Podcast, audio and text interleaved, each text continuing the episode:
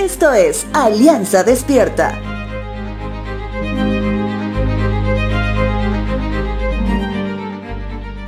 El Salmo 136 tiene un título en la parte superior que dice Alabanza por la misericordia eterna de Dios. Este título nos hace conocer anticipadamente de lo que trata el Salmo. Se repite 26 veces la frase porque para siempre es su misericordia. Los comentaristas bíblicos mencionan que este capítulo fue cantado antifonalmente con la congregación, cantando el estribillo y un coro de levitas la otra parte. Podemos ver en este salmo cómo el pueblo alaba a Dios porque muestra su gran amor para con su pueblo a través de la creación y sus actos salvíficos en la historia. Un propósito del Salmo es mantener en la mente de los adoradores la historia de los grandes hechos de Dios a favor de su pueblo. Y en este Salmo podemos encontrar un llamado a la alabanza. Vemos a Dios creando todo porque es misericordioso. Vemos cómo Dios rescata a su pueblo porque es misericordioso. Vemos cómo Dios guía y cuida a su pueblo porque es misericordioso. Vemos cómo Dios provee porque es misericordioso. Y vemos que la misericordia de Dios es para todos. Pienso que hablar de todo el Salmo 136 necesitaría un par de horas de podcast y solo tengo cuatro minutos.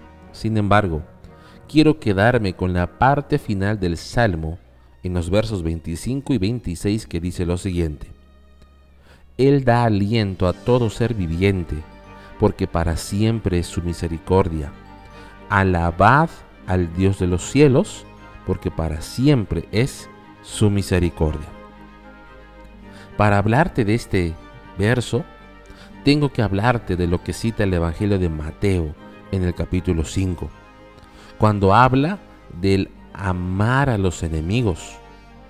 Mateo dice amen a sus enemigos y oren por quienes los maltratan.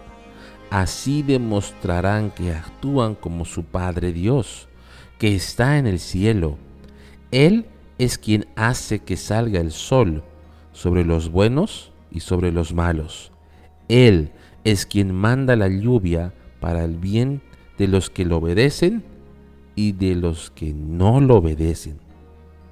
Dios tiene misericordia de todos, ¿sabías?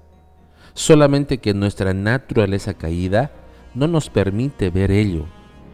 El amar es una decisión, no un sentimiento. Y a pesar que nos encontraremos con personas malas de verdad, Dios también las ama. Y si es así, nosotros también podremos amarles. Recuerda, si lees todo el capítulo 136 de los Salmos, leerás 26 veces algo que no te olvidarás nunca, porque para siempre es su misericordia.